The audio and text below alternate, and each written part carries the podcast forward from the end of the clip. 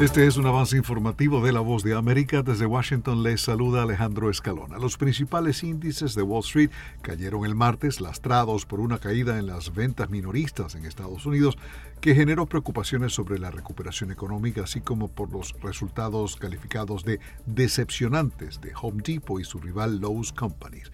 Los tres principales índices estadounidenses terminaron a la baja después de que el S&P 500 y el promedio industrial Dow Jones cerraron previamente en máximos históricos durante cinco sesiones consecutivas. El Dow cayó 0,79%, el S&P 500 perdió 0,70% y el compuesto Nasdaq se dio 0,93%. Están escuchando Noticias de la Voz de América. El asesor de Seguridad Nacional de Estados Unidos, Jake Sullivan, dijo el martes que el talibán comunicó a Estados Unidos que proporcionará un pasaje seguro para que los civiles lleguen al aeropuerto de Kabul en Afganistán.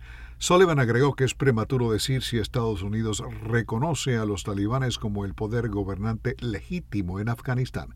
Estados Unidos está dando prioridad a la evacuación de ciudadanos estadounidenses, empleados de la embajada y sus familias, personal afgano empleado localmente y titulares y solicitantes de visas especiales de inmigrante disponibles para intérpretes y otras personas que han ayudado a Estados Unidos en Afganistán. A continuación, un mensaje de servicio público de la voz de América.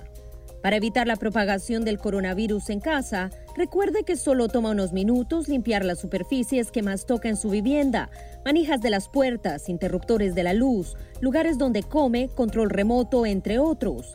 Esto por lo menos una vez al día. Este fue un aviso de servicio público de La Voz de América.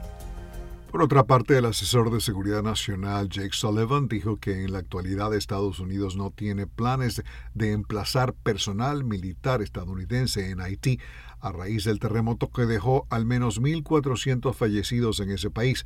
Sullivan dijo que es prematuro medir el impacto del terremoto en el proceso político haitiano y que funcionarios estadounidenses están actualmente evaluando la situación. El alto funcionario agregó que la Guardia Costera y el Comando Sur de Estados Unidos están brindando apoyo logístico para la respuesta de emergencia.